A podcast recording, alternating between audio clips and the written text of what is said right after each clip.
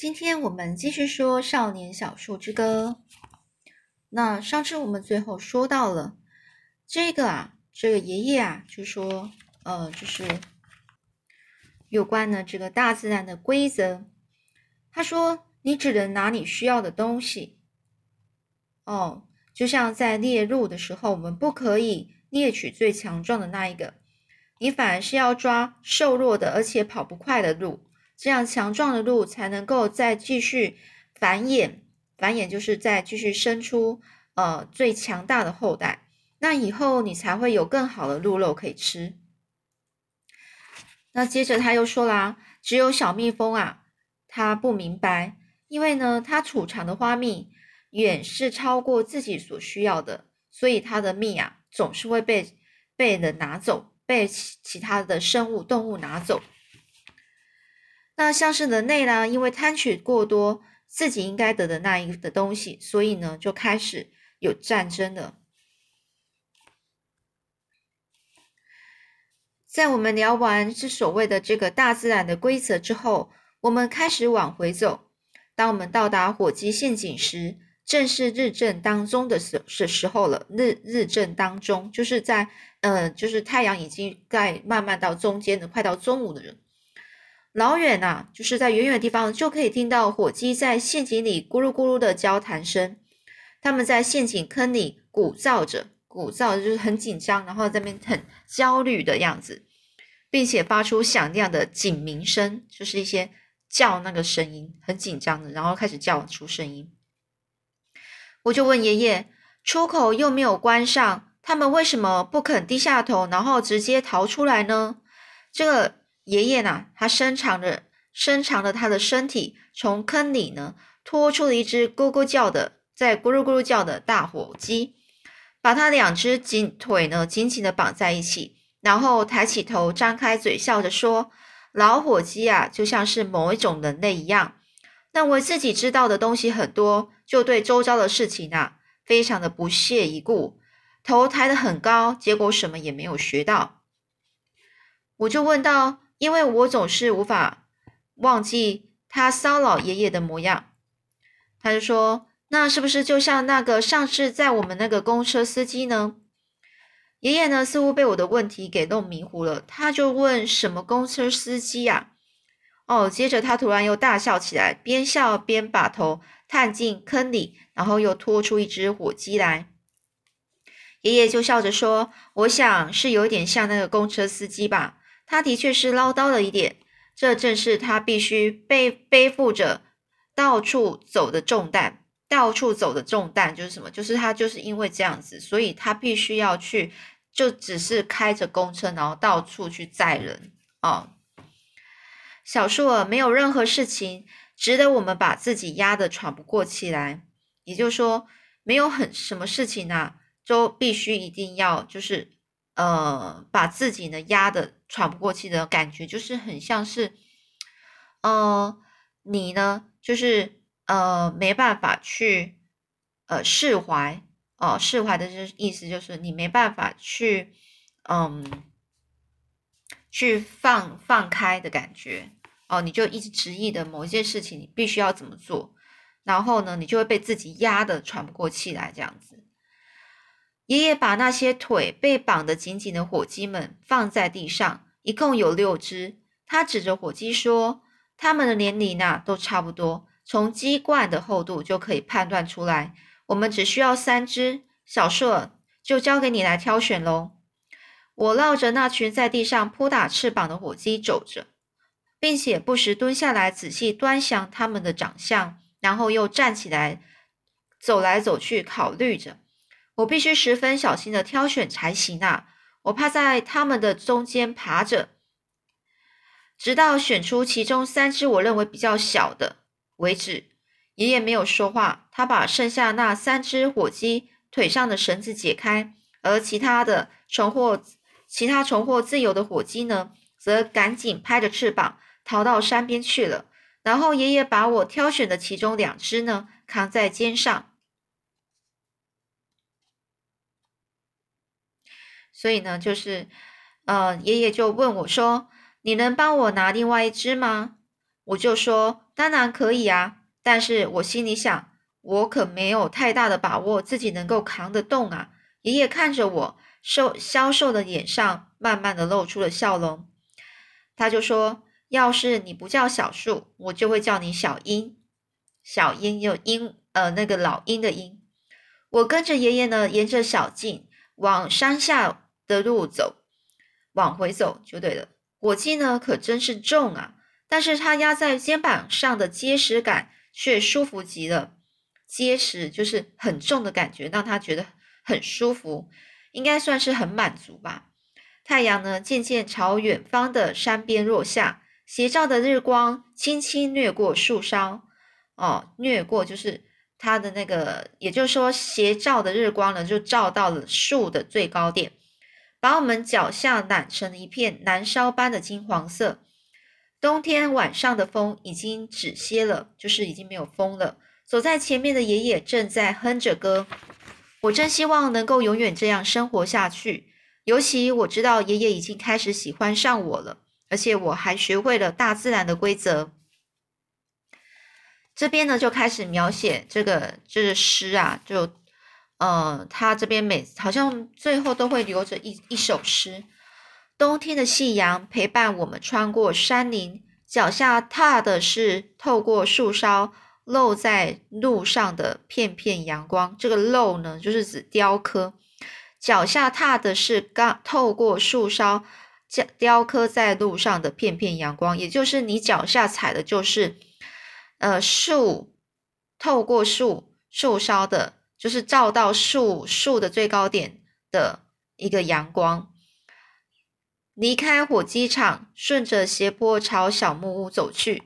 这是查拉吉人熟悉的乐土，就是乐土，也就是呃领土啦。欣赏山的壮壮丽的轮廓，暮迎清晨的诞生。暮迎就是眼睛啊，直接呢看到整个早上，呃早上怎么出来，整太阳日出到日出的样子。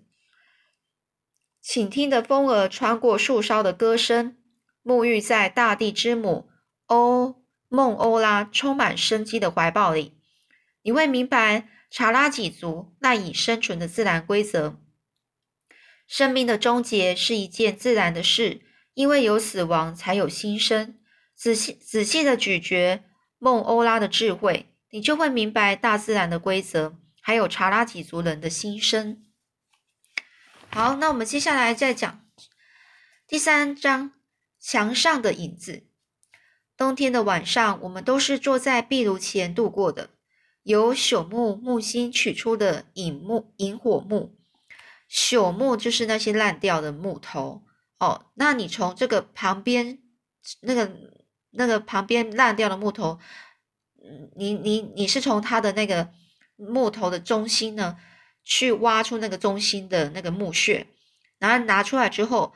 那个木头的中心的木头呢，就是比较好一点，不是腐烂的。那你就可以把它拿出来去当引火木。引火木就是，呃，当我们要开始生火的时，生火的时候呢，我们的那个木头不能太粗，一定是要用比较细小的、比较嫩一点的，或是甚至是屑屑，或者是一个比较小一点的树枝，然后去去让引火，让火更大。等你的火都很大了，那你再用比较粗一点的树枝，然后去燃烧。所以在烧热的炉子里，整个是躺着粘稠的红色树枝哦，在炉子里面呢，你可以看到呢，那个因为火这样烧着，然后里面有一些树脂，是树脂就是我们人里面有有那个脂肪嘛，就是那树里面也有自己的脂肪，所以树脂红色的树脂它会流出来。而且呢，不时会吐出闪烁不定的火舌，只要树脂流出来，就是有点像油的东西。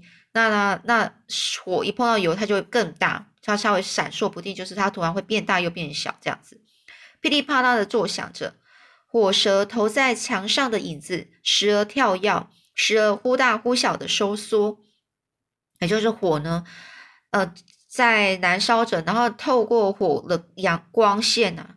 然后你你们的影子呢就会照到墙壁上，然后呢这个影子的这边时而大时而小的这样子，因为火的大小而让你的影子变大变小，就好像一幅若隐若现、叫人目不暇给的呃石刻画。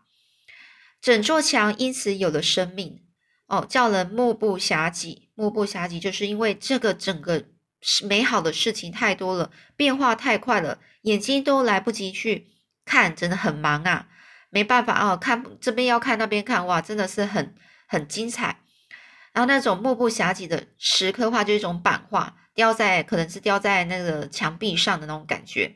所以他说，整座墙壁看起来好像有了生命。本来墙壁上可能看起来就是白白的一片，或是一个水泥墙而已。但是因为这些影子在照到墙壁上，那感觉好像有一个有一有好多人，然后在那边这样子动来动去的感觉。所以他觉得整座墙好像有了生命。我们就这样静静的欣赏着火焰和影子热情的舞蹈，直到爷爷打破沉默，开口发表他对奶奶阅读内容的评论为止。每到周末晚上啊。奶奶就会点起煤油灯，哦，然后选出几本书读给我和爷爷听。点煤油灯啊，是一种奢侈的享受，奢侈就是呃有点过分的追求，然后去享受的感觉。所以呢，为什么呢？因为他这个点点这个煤油灯，因为他那时候没有电灯，那时候还没有电。那煤油灯是是经由石油呃一种石油的一些化合物，然后。做成的，所以你要点上去，有那些油灯，你就会照亮，有火光。但是我明我明白这样做，他说他为什么奶奶为什么会选书，然后读给他跟爷爷听，是因为他知道这样做是因全是因为他自己。哦，他就说奶奶为什么这么做，是因为这样是因为全是为了我。我们必须节省使用煤油，节省就是不要太常常用啊。因为我和爷爷一个月才去一趟镇上，去补充生活必需品，我们都是走路去的。我拎着装煤油的罐子，罐子用一支木根塞住，这样，呃，回程的时候油就不会漏出来了。因为可能它的油罐啊是没有盖子的，所以他直接用一个木根呢去塞住那个、那个、那个开口处，装满了整罐煤油要花五分钱。爷爷很相信我，回程的路上还是交给我去提这个煤油灯、煤油罐。所以呢，到镇上去的时候，我们都会带着奶奶列的书单。爷爷把书单交给了图书馆馆员，并且归还奶奶托他带来的书。我猜想奶奶可能不知道现代的作家，因为书单上总是出现莎士比亚先生的名字。如果还有他的作品没有读读过。那是因为奶奶不知道他们的书名，这常常造成爷爷和图书馆员之间的困扰。他来来去去拿了许多莎士比亚先生的作品，并且一本一本的把书名念给爷爷听，看看我们有没有读过。如果书名没法子唤醒爷爷的记忆，他就得试着念第一页的内容。不过通常爷爷就会请他继续念下去，他可能会念上好几页才能知道结果如何。有时候我会比爷爷先认出故事的内容，我会拉拉他的裤脚，提醒他这本书我们读过了。但是最后这变成了一种比赛，爷爷想要抢住、抢先在我之之前认出这本书，但后来又不能确定自己对不对，因此把图书馆小姐折腾、折腾、折腾的、折腾的十分头痛。折腾就是让这个图书馆的这个小姐啊。非常的困扰啊，因为一直爷爷也不知道说这本书有没有看过，然后他可爷爷可能不识字，他只他所以他就变要请别人帮他念这个书的说明以及这个书的内容是什么，然后他再再成再凭自己的印象去想到底这本书有没有看过。一开始呢有些不耐烦，还问爷爷如果他不认得字，借这些书要做什么呢？爷爷向他解释。是奶奶读给我们听的。借书时的纠缠不清，终于在图书馆小姐把我们看过的书给他全部列单记录下来之后，才获得解决。以后我们踏进图书馆的大门，他都是微笑和善的接待我们。有一次，他还送给我一根镶着红色条纹的糖果。那块糖我留到离开图书馆以后才吃。我把它掰掰成掰成两块分给爷爷，爷爷拿了小的那一块，而把大的留给我。而字典呢，是我们每次都会借的书，因为我每个礼拜必须学五个单字，在那个礼拜中，我必须把这些新学的字重复的运用在绘画里，这实在是十分困难呐。因为我是从字典第一页开始背，整个礼拜几乎都用 A 开头的字，A 结束之后又是一大堆 B 开头的字。除了莎士比亚和字典外，我们还记得其他书，像是罗马帝国衰亡史，还有奶奶不知道的作家，像是雪莱和拜伦等人的作品。这些都是图书馆小姐介绍给我们看的。奶奶总是慢慢的念。她的头向前向前倾，专注的看着书，长长的发辫拖在地上。爷爷则坐在摇椅上，嘎吱嘎吱的前往前后前后的摆动着。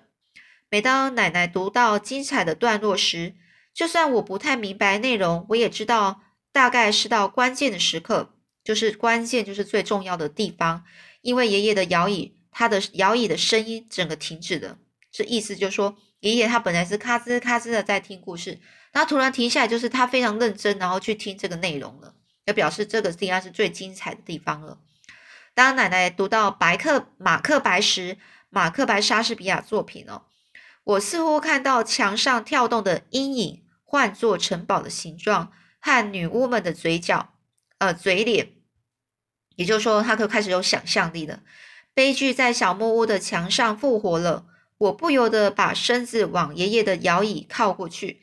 当刺杀和流血冲突发生时，爷爷停止摇动椅椅子。他说：“要是马克白夫人记得一个女人家该做些什么事，而且别插手那些马克白先生自己的闲事，结局就不会这么悲惨了。还有，马克白夫人根本不配做位做一位夫人。他实在想不透，为什么大家还要这么称呼她。”爷爷在奶奶念的第一个段落最高潮时，就是最精彩的地方时，发表了这些看法。接着呢，经过一番沉思之后，爷爷又说了：有些事情毫无疑问的全是那女人的错。他拒绝称呼她为夫人，所以他就直接说都是那个女人的错。他还说，他曾经见过一只发情的雌鹿，雌鹿就是有些动物呢，就是在交配期的时候，它就叫发情期。因为找不到雄鹿，然后疯狂的用头去撞树，最后自己淹死在小溪里。这个他就爷爷就说，他完全不明白人类为什么也会有这种自杀的行为，尤其莎士比亚又没有解释清楚。道士书中似乎把所有的罪过都归罪归咎于归咎于马克白先生，归咎于就是他把所有的罪啊都说是马克白先生的的错。就是归咎于哦，归咎于谁的错？就是说，说是都是谁的错啦？那个做什么事都会惹上麻烦的男人。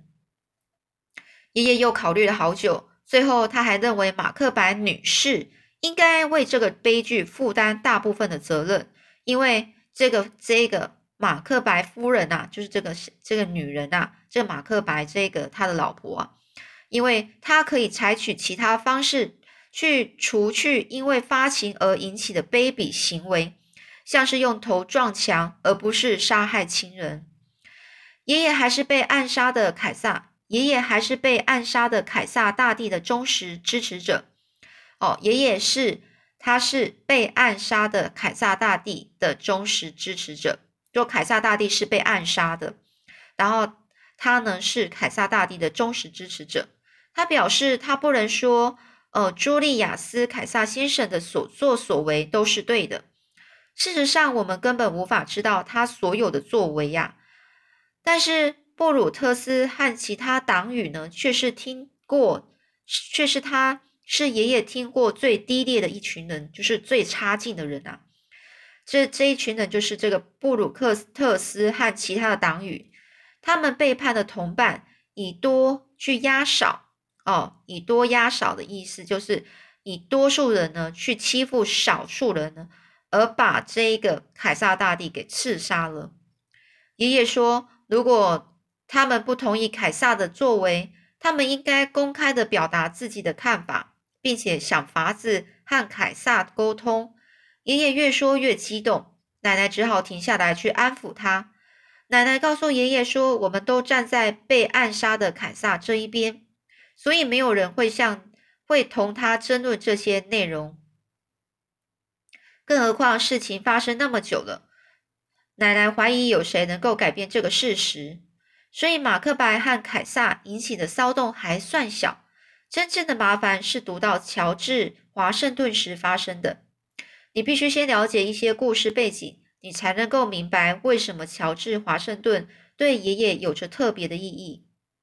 一个山居人呐，就是住在山里的人呐，常常是居住在山里的人居民呢，必须面对的天敌，爷爷都遇过遇到了，就是住在山里面的人必须面到面对到的敌人呢，爷爷爷爷都遇过了。另外还要加上贫穷和超过其他族人的印第安脾气。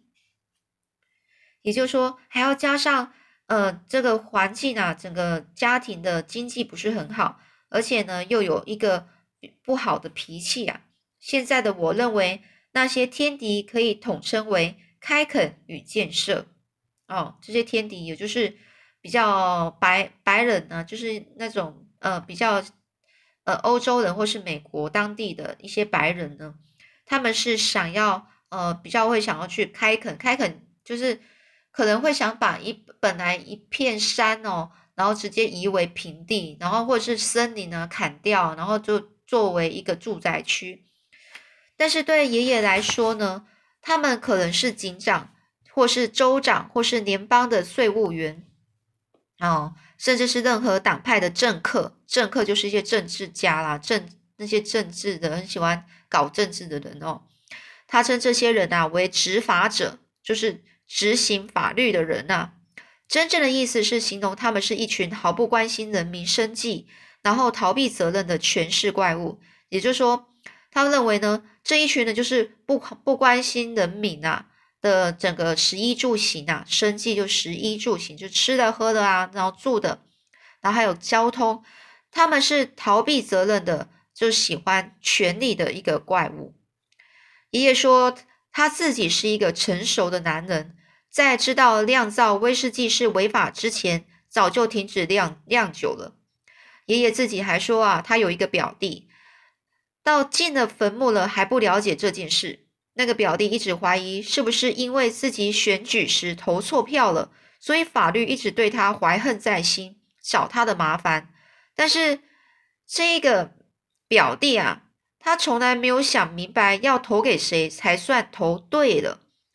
爷爷一直相信他表弟的英年早逝，英年早逝就是很早就很年轻就去世了，全是因为他自己折磨自己造成的。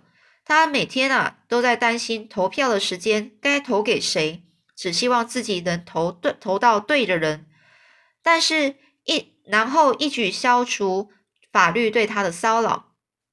然后他这个人表弟啊，就是想到到底我投票要投给谁呀？然后他没有去考虑说，到底这个法律呢是怎么变的，然后我们就要去呃去守这个法律的规矩，呃，一直消除法律对他骚扰，他紧张极了，只好借酒来疏解哦。所以呢，等到这个等到他呃投投票完，但是这个这法律这这个嗯立法的这个职的人呐，他们呢。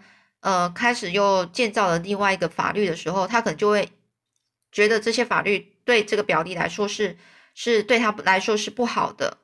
那他每次都因为这些法律，然后紧张的要命，压力很大。那压力大的时候，他就拿喝酒来去疏解自己的压力，疏解就是让调试一下，调试自己的一个心情的苦闷哦。最后终于死在酒精的手手上。爷爷把他的死归咎于那些政客，哦，就是就把这个他的死为什么他死了，把这个错呢归呃把它算在这些政客上面，这政治家、政治人那些政客就是政治人，搞喜欢搞政治的人身上。